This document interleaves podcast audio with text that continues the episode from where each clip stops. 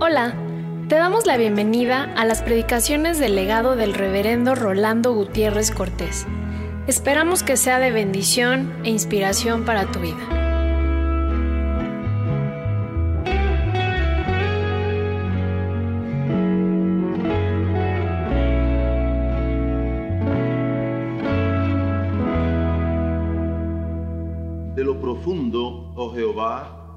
Clamo. Señor, oye mi voz. Estén atentos tus oídos a la voz de mi súplica. Jehová, si mirares a los pecados, ¿quién, oh Señor, podrá mantenerse? Pero en ti hay perdón, para que seas reverenciado. Esperé yo a Jehová, esperó mi alma. En su palabra he esperado. Mi alma espera a Jehová, más que los centinelas a la mañana, más que los vigilantes a la mañana. Espere Israel a Jehová, porque en Jehová hay misericordia y abundante redención con él y él redimirá a Israel de todos sus pecados. Cuando la iglesia bautista Oreb se acerca ante el trono de la gracia de Dios, lo hace consciente de la desgracia del hombre y por eso al levantar el corazón en oración lo hace lleno de esperanza, sabiendo que Dios, que sabe oír, sabrá también cubrir con su gracia a todos aquellos que, incluidos en nuestra oración intercesora, están siendo puestos ante su presencia para alcanzar el perdón de sus pecados.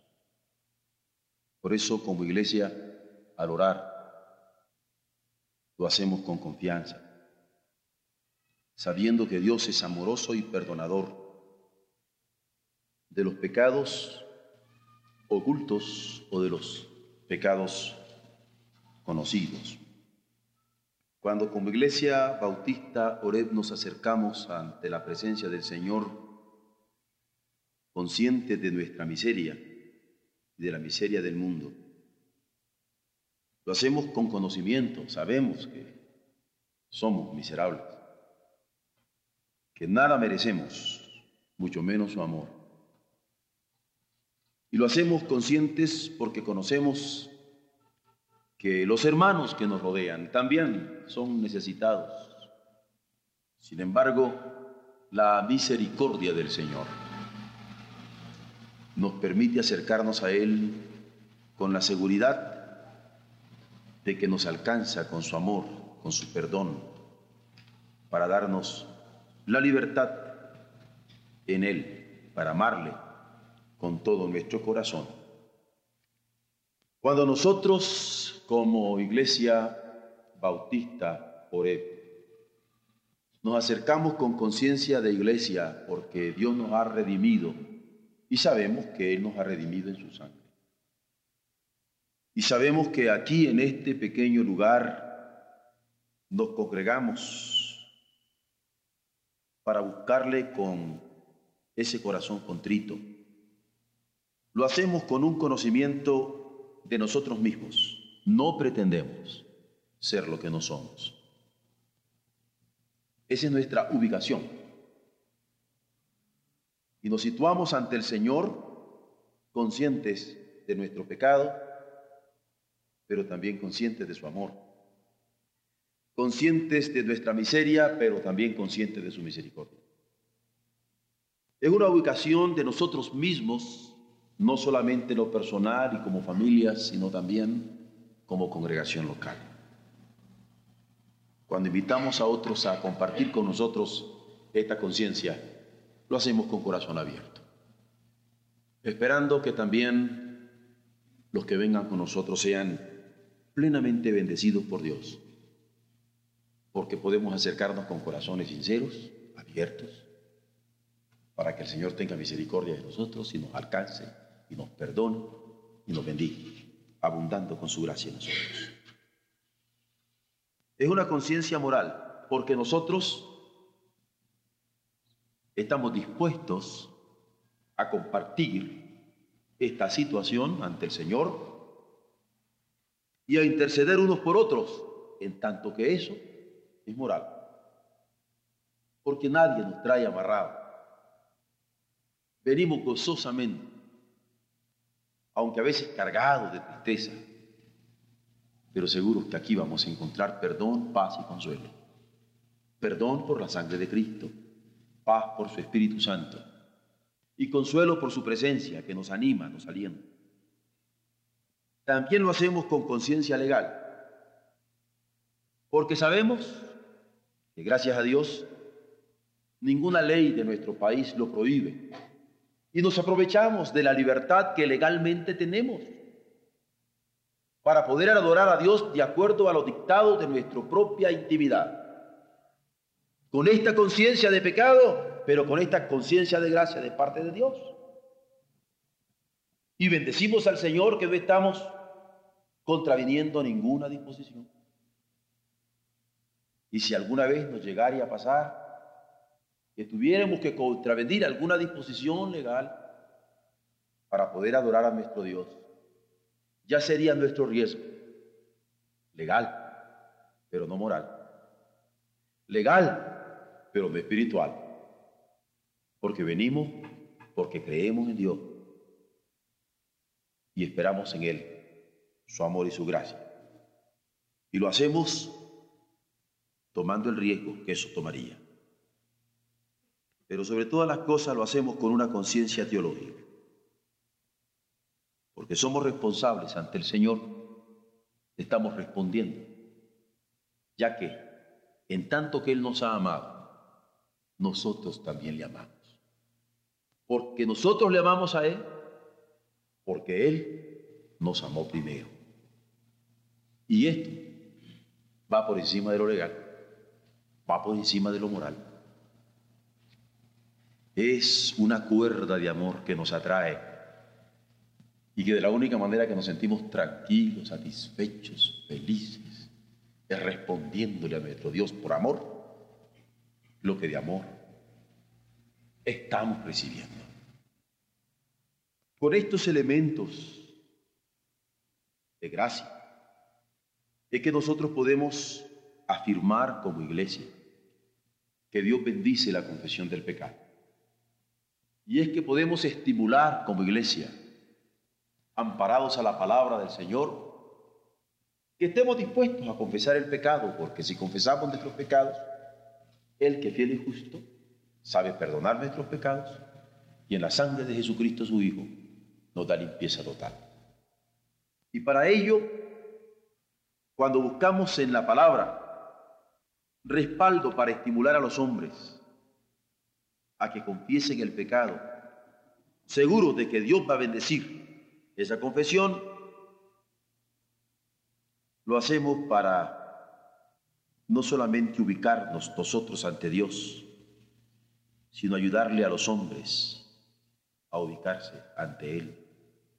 Porque nos damos cuenta que los únicos que pueden llamar a la ubicación ante Dios, a quienes están en pecado, somos nosotros como iglesia.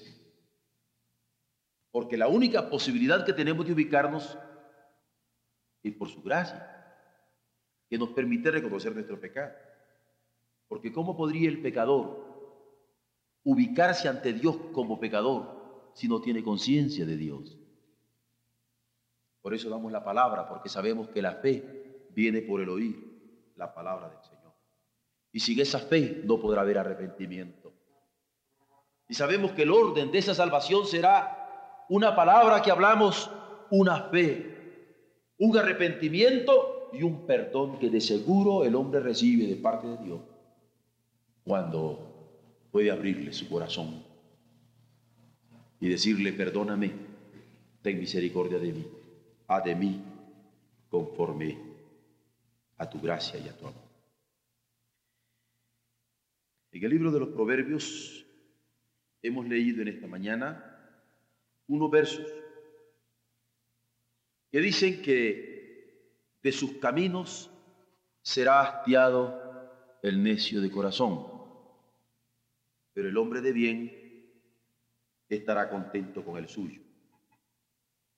Y nosotros vamos a asumir que muchos de nuestros amigos ya han comenzado a hastiarse de los caminos de pecado y quisiéramos que no acepten nuestra palabra llena de pretensión o de altivez, sino percatándose de que bendito sea Dios se cumple su palabra y nosotros mismos cuando dice que el hombre de bien estará contento con el suyo, porque nosotros estamos contentos con el nuestro en virtud de la gracia de Dios. Y a Él es que damos toda gloria de nuestro contentamiento.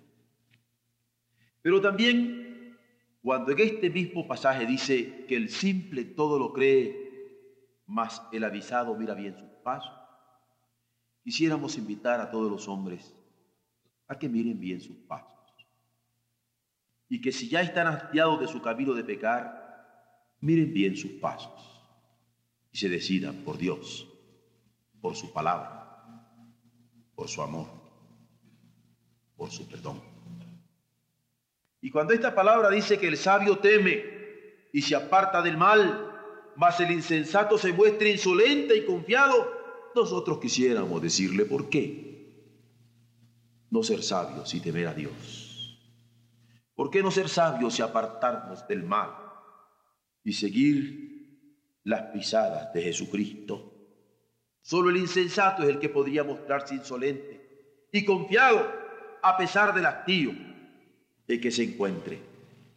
Y con todo nuestro corazón queremos como iglesia decirle a nuestros amigos que quieran considerar el mensaje de nuestras almas basado en su palabra, que acepten el mensaje de Dios.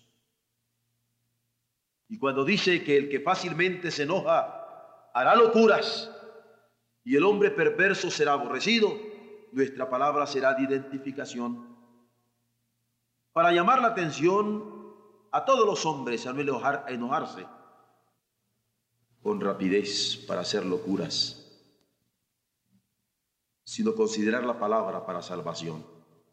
Y por fin cuando dice que los simples heredarán necedad, mas los prudentes se coronarán de sabiduría, nosotros queremos incorporar entre los prudentes a aquellos que quieran considerar este mensaje nuestro, que de nuestra experiencia, pero basados en la palabra del Señor, podemos entregarlo diciéndoles, Dios bendice la confesión del pecado. Confesémonos y tengamos esta bendición. Alguien nos puede preguntar, sin embargo, ¿Qué es el pecado? Nosotros consideramos el pecado como un defecto de ubicación. Ciertamente es un defecto, una carencia, pero es un defecto de ubicación.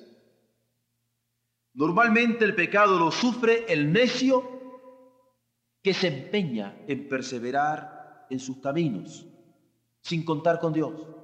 Y dice, yo estoy bien con lo que estoy haciendo, y no necesito a Dios. Y cuando alguien está en ese empeño, está en una situación de pecado, empeñándose con necedad en no contar con nuestro Señor. Porque al final lo que se logra es terminar hastiado, siendo indiferentes a la vida misma, rebeldes ante cualquier consejo e insensibles al pudor por el deterioro de la conciencia. En el fondo, como dice la Escritura, va a ser locura de la que hay que volver en sí, estructurando la mente en lo eterno del Señor y enderezando las aspiraciones del alma para agradarle en todo y gozarse en su amistad. Queremos que se escuche la palabra de Dios porque solamente cuando se escucha a Dios es que el hombre puede tener fe que le mueve al arrepentimiento. Y en el arrepentimiento reconocer su pecado y confesarlo para apartarse del mal. Solamente cuando se escucha a Dios es cuando se puede olvidar el descontrol que le provoca la locura de actuar con desvergüenza ante Dios y vivir en la libertad de amar al Señor, confiando plenamente en Él. Solamente cuando se escucha a Dios es que alguien puede deleitarse en el cumplimiento de sus leyes y decir como el salmista, cuánto amo yo tu ley. Más dulces son a mi paladar tus palabras que la miel a la boca o que la que destila del panal. Bienaventurado es ciertamente el hombre que ubicado en el Señor, ubicado por su palabra, puede confesar su pecado y puede por ello disfrutar el perdón que Dios ofrece en lo íntimo del ser, moviéndonos a obedecerle. Nosotros insistimos como iglesia, esta iglesia que hemos definido, como pecadores buscando la gracia del Señor, que Dios bendice la confesión del pecado. Ha sido nuestra experiencia y es la que queremos compartir con todos los hombres. Nosotros estamos convencidos que el pecado hastía y que lo que dice la palabra es una realidad. Porque el principio del pecado es oponerse a Dios. Y primero se comienza con indiferencia y la gente se opone a Dios con indiferencia que va rayando en el fastidio. Primero dicen, yo no quiero oír de Dios. Pero después comienzan a decir, a mí me fastidia que me hablen de Dios. Ya ni me hables de Dios. Ya ni me hables de que vaya a la iglesia. Ya ni me hables que busque al Señor en oración. Ya ni me hables que busque al Señor en la palabra. Ya ni me hables. Se comienza con indiferencia. Pero luego con ese fastidio en donde comienza a asomar la insolencia, sin percatarnos que estamos despreciando la comunión de los santos, la comunión del Espíritu, porque el Espíritu se muestra en comunidad. El hombre comienza revelándose, se revela con disgusto al señorío de su Creador por no hacer caso de sus indicaciones. Y si Dios le dice, quiero tu corazón, Él le dice, lo quiero donde tú te lo voy a dar donde yo quiera, no donde tú lo quieres. Y de esa rebeldía a la inconsciencia no hay más que un paso. Porque el hombre pecador es víctima del desgano. Ya no tengo ganas de obedecer al Señor. Tan cierto como a niveles populares alguien le podría preguntar a alguien que esté en esta situación, bueno, ¿y por qué ya no quieres ir? Y la respuesta soberbia, insolente, pecaminosa sería, pues porque no me da la gana. Y el desgano y la insolencia, como en simbiosis terrible, convierte en un cautivo aquel hombre. Y de la inconsciencia a la de vergüenza está el sendero que induce al deterioro ¿Cuántos hombres he comenzado a ver que inconscientes de su pecado? Primero, se metieron con una amante sin respetar a su esposa o a sus hijos, pero después hasta la pasearon restregándole la nariz a la esposa y a los hijos con desvergüenza. Y como este ejemplo hay muchos, de la inconsciencia se pasa la desvergüenza y allí está el sendero que induce al deterioro donde el aburrimiento cala y el necio de corazón, el necio termina hastiándose en sus propios caminos, como dice la Biblia. ¿Por qué no estar contento en el camino del Señor? ¿Por qué no estar contento en la comunión de los santos? ¿Por qué no estar contento siendo hombre de bien que se deleita en cumplir las indicaciones que Dios le ha dado para vivir? ¿Por qué no contentarse con las demandas que el Señor le da a su siervo, que el Padre le da a su Hijo? ¿Por qué no estar contento? ¿Acaso porque el hastío del pecado nos ha venido trayendo en este itinerario trágico que hemos descrito anteriormente. ¿Cuánta razón tiene la Biblia al decirnos que el avisado tiene que mirar bien sus pasos? Porque los pasos del hombre de bien son establecidos por la palabra divina, no por los caprichos personales. Los pasos del hombre de bien son establecidos por la palabra divina que alumbra a cada instante para no tropezar. Los pasos de pecado se inician siempre cuando se cede a la tentación de desviar la mente, desviar la mente de los designios eternos con que Dios guía a sus criaturas. Y no hay que desviar la mente de los diseños de Dios para nosotros.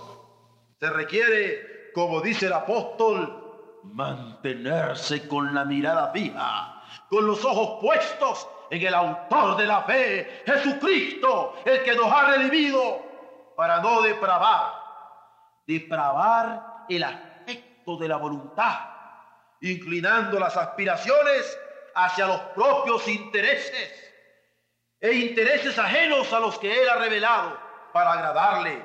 Dios quiere que le agrademos. Serle agradables es nuestro imperativo profundo el que distrae su mente de la palabra divina, el que distrae su mente del autor y consumador de la fe, el que distrae su mente del diseño de Dios para su vida, pervierte su voluntad, la pervierte y en vez de tener como natural los deleites que el Señor le tiene previstos, en vez de tener como natural los deleites del compañerismo divino, se comienza a solazar en las perversiones que él mismo se crea, cultivando vicios de maldad. Por eso la Biblia advierte que el avisado mire bien sus pasos, que el avisado mire bien su andar, porque el hombre avisado mira bien sus pasos para no actuar con la simpleza del autoengaño, creyendo que el gozo del Señor puede ser sustituido por cualquier placer pasajero que se quiere crear para sí. Y no hay ningún placer que pueda sustituir el gozo profundo y eterno del Señor. Dios bendice la confesión del pecado. Y si nosotros hemos sido víctimas del hastío que produce el pecado, porque el itinerario que de o si estamos siendo víctimas por no actuar como avisados en los pasos que estamos transitando, es hora de volver nuestra mirada al Señor. La Biblia también dice, el sabio el sabio reconoce dónde está. Y el sabio confiesa su pecado. Pero el sabio no solamente lo confiesa, sino que se aparta del mal. Quizá alguien podría decir, ¿cómo me puedo dar cuenta? ¿Cómo darme cuenta que mi aspiración está opuesta a la voluntad de Dios?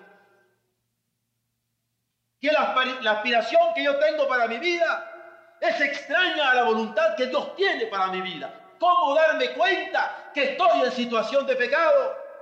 Porque yo no quiero estar en esa situación. Y si alguien tiene esta pregunta, bendito sea el Señor, porque quiere ubicarse. Y si alguien dice, ¿cómo percatarnos? ¿De dónde nos hemos comenzado a inclinar hacia la carne? Cediendo en una tentación, es bueno considerar lo siguiente. Primero, cuando usted comenzó de dejar de temer al Señor y pensar que usted podía hacer lo que se le viene en gana, al cabo el Señor no le iba a hacer nada. Fue su primer error. Cuando usted tuvo la responsabilidad ante otros primero que ante la responsabilidad ante Dios.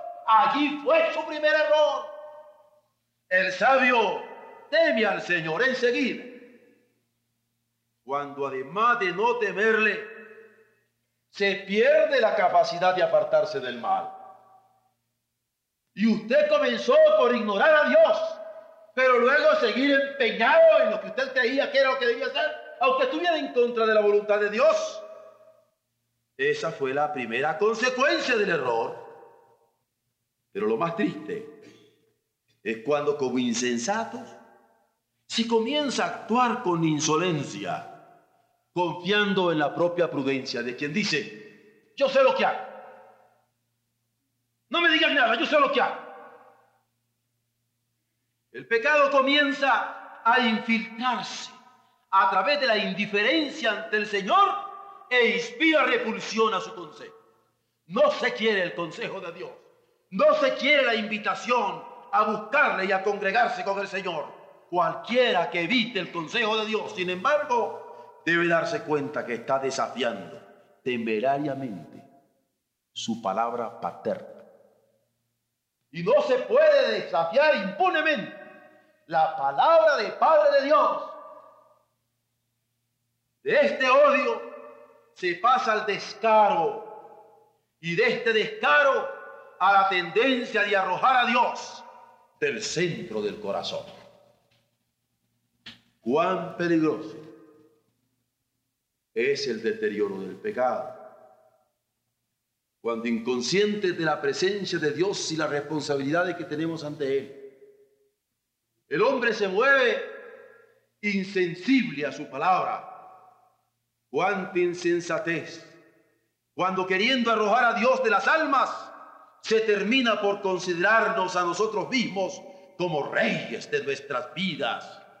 Porque nos hemos constituido en nuestros propios soberanos para al fin realmente convertirnos en soberanos. Pero en soberanos, en reyes de nuestras ruinas morales.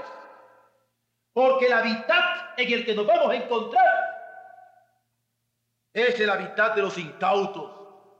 Ruinas morales de desolación y tristeza, aislados, viviendo en infiernos sin compañía de los amados de Dios.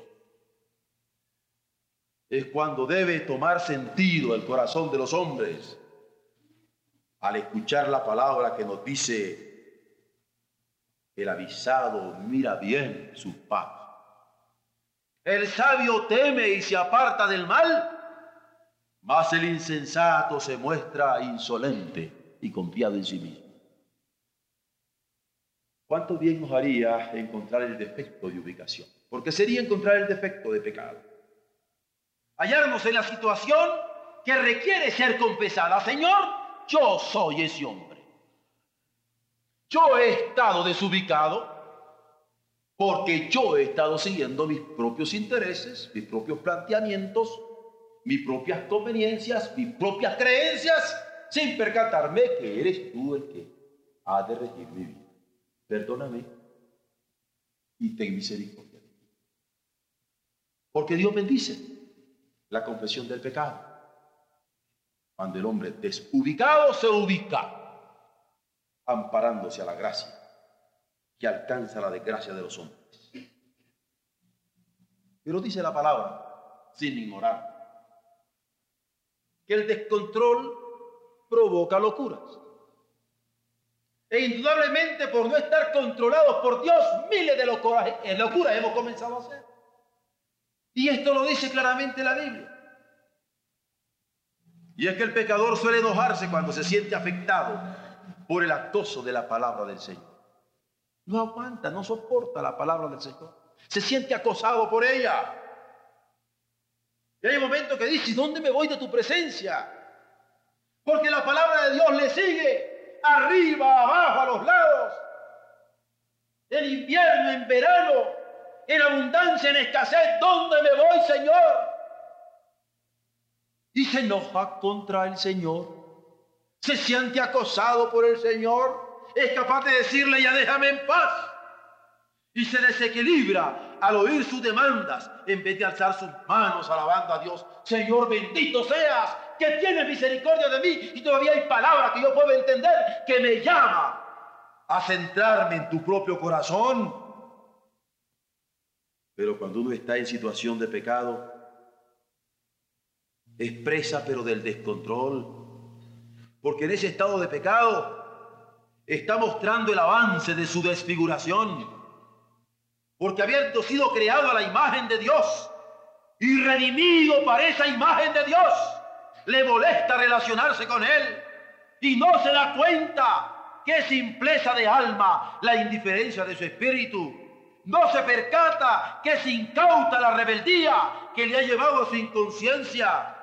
Si uno le dijera, simplón, porque no es más que un simplón el que se revela contra Dios, el que se desubica en relación al Señor, se sentiría ofendido. Y le podría decir a uno, ¿quién es usted para decirme simplón? Porque claro, sientes la ofensa, pero no es otro el calificativo que se le puede dar a alguien que de la inconsciencia espiritual está avanzando a la desvergüenza y ufanarse en su estado de pecado, cuando la desemejanza con su padre le va desfigurando poco a poco como un monstruo moral. Y ese alejamiento de la cercanía del Señor le va convirtiendo en eso, en un monstruo de odio, de repulsa, de indiferencia, de carnalidad, de carencia de relaciones. No hay que engañarse. Ciertamente cualquiera que nos diga bobo por pecadores nos va a ofender. ¿Cómo me dice usted bobo? Porque podría decir que hay que basarse con cariño para llamarnos a la reconciliación con Dios. Pero de otra manera habría que darse cuenta que el que fácilmente se enoja hace locuras y el hombre perverso es aborrecido. ¿Por qué no recordar mejor la palabra del Señor que nos dice, el que encubre sus pecados no prosperará, mas el que los confiesa y se aparta alcanza del Señor misericordia. No nos dejemos llevar por las locuras de nuestro descontrol. Confesemos nuestros pecados. Ubiquémonos con Dios. Porque el que los confiesa y se aparta alcanza del Señor misericordia y Dios bendice la confesión del pecado. Pero luego nos dice también este pasaje y nosotros lo asimilamos y lo asumimos y lo decimos y lo proclamamos y lo anunciamos que el prudente se corona de sabiduría. Porque alguien puede decir que el Señor nunca dijo a nadie incauto. ¿Por qué nosotros tendríamos que decirle simplón? Que el Señor nunca le dijo a nadie bobo. ¿Por qué nosotros tenemos que usar ese término para llamar al arrepentimiento? Ciertamente ahora vengo sin guantes. Pero yo quisiera llamar a mi hermano y a mi amigo con esta pregunta. ¿Qué otra cosa significa el necio de Jesucristo? Esta noche vienen a pedir tu alma. Es que el deterioro ha llegado a tal grado que metidos en los intereses propios, no se puede escuchar la voz del Señor como oportuna el arrepentimiento. Bendice a Dios si te está llegando la palabra simplón y todavía no te está dando un catorrazo físico en la cabeza. Porque Dios castiga sin coyunta y sin cuarta. Hay que recordar que peca el que sabe hacer lo bueno y no lo hace. Y si tú sabes qué era lo bueno y no lo estás haciendo, estás pecando. Y si claramente se sabe que es bueno oír la voz de Dios, aunque nos venga con una palabra tierna o nos venga con un castigo severo, si sabe que es bueno oír la voz de Dios, debe entenderse también que cuando no se obedece, es pecado contra Él. Él ha puesto palabras que no deben ser desechadas pero también ha puesto leyes que no deben ser transgredidas. Y también ha puesto límites que no deben ser violados. Y si estás desechando su palabra, y si estás retando y transgrediendo sus leyes, y si estás pasando los límites que el Señor había puesto para tu vida, violándolos, cuidado, ¿por qué no considerar que al escuchar su voz no debe endurecerse el corazón? ¿Por qué no considerar que la fe viene y es fertilizada por el oír la palabra dirigida personalmente al hombre que se ha plantado frente a él, desafiante, empecinado en sus propios caprichos. La palabra es tajante.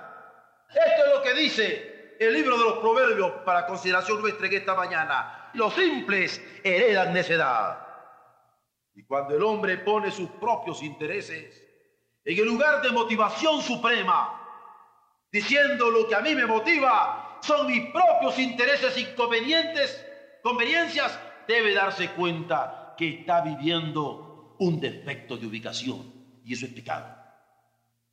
Que cuando está poniendo su propia voluntad como regla suprema y es lo que yo quiero y no lo que Dios quiere, no la palabra del Señor que le convoca, está también viviendo defecto de ubicación. Y eso es pecado. Que cuando está prefiriendo lo propio por encima de los intereses del Señor y dice, estos son mis intereses, a mí no me interesa lo que el Señor tenga por intereses, se esté estableciendo a sí mismo por objeto de sus afectos y está viviendo defecto de ubicación, ese es pecado, es olvidarse de la relación vital con el Señor, Padre-Hijo. Solo el necio piensa que el hombre es en sí mismo el fin sumo de la existencia. Y esta es la caída fundamental, porque el fin de mi existencia es agradar al Señor. Yo no soy un fin en mí mismo. Y el hombre, genéricamente hablando, tampoco es un fin en sí mismo, sino agradar al Señor y ser alabanza de su gloria. Esto hay que tenerlo claro. Porque cuando el hombre se pone como fin de sí mismo, arraiga el egoísmo. Y cuando el egoísmo arraiga, se matan a negros y a blancos, a chicos y a grandes, a viudas y a huérfanos. Cuando el egoísmo arraiga, se borran del mapa pueblos. Cuando el egoísmo arraiga, no importa nadie sino solo yo. Pero Dios bendice la confesión del pecado. Este pecado que hay que confesar con todas sus letras, en donde cuando uno ha caído en sus garras, siendo el centro de todo, viviendo por sus propios caprichos, hay que decirle, perdóname Señor, que tú has dejado de ser mi centro. Cuando la Biblia contrasta entre el justo y el malvado, en todos estos pasajes que estamos considerando es para ubicar al hombre en su relación con Dios, en su relación consigo mismo y en su relación con los hermanos. El pecado es desubicación con el Señor. Cuando la Biblia contrasta entre el justo y el malvado, es para enfocarnos la situación de pecado para saber a qué grado se ha desplazado nuestra devoción al Señor. Hasta qué grado hemos dejado de gozarnos con cantar con los hermanos, con orar con los hermanos, con leer la palabra con los hermanos, con considerar a Dios el centro de nuestra adoración donde se ha establecido como fin de afecto la existencia de sí mismo y no como fin sumo el agradarle. Hay que atender esta palabra para saber en qué medida Dios es el motivo supremo de la vida. Cualquier situación humana debe ser advertida que la paga del pecado es muerte. Y cuando estamos llamando a confesión, Estamos llamando a vida. Y hay que advertir a los hombres que la dádiva de Dios es vida eterna. Por eso insistimos que Dios bendice la confesión del pecado. Porque si la paga del pecado es muerte, la dádiva de Dios es vida eterna. Y lo que ahora hemos tratado de explicar detenidamente no es para lastimar tu alma, sino para curarte con una cirugía divina. Porque la sangre que pudiera brotar de una herida que Dios te haga, es sangre que debe de bendecir porque te retorna a la sangre de vida. Es sangre de pus, es sangre de podredumbre que tienes que echar para volver a la sangre de salud que es la de Cristo. A veces hay que hacer cirugía. Y en esta mañana tenemos que darnos cuenta en dónde está nuestra situación de pecado. Porque donde el pecado triunfe, puede sobrepujar la gracia. Y esa es la alegría de nuestra alma. En esta mañana tenemos que darnos cuenta que el confesar a Dios el pecado nos hará prosperar porque en su perdón recibiremos el sentido de libertad auténtica, limpiando toda maldad por la fe, la sangre preciosa de Jesucristo. Por eso decimos que Dios bendice la confesión del pecado. Porque el que confiesa su pecado y se aparta, alcanza de Dios misericordia. Porque si confesamos nuestros pecados, Él es fiel y justo para perdonar nuestros pecados y limpiarnos de toda maldad, porque la sangre de Jesucristo nos limpia de todo pecado. Dios bendice el pecado, con perdón, con salvación, con libertad, con amor, con alegría, con comunión de santos, en donde tenemos que ejercer el amor a pesar de, donde tenemos que ejercer el amor sacrificialmente donde darnos en nombre de Dios a nuestros hermanos para su redención y restauración y regeneración nos es un privilegio, no una carga.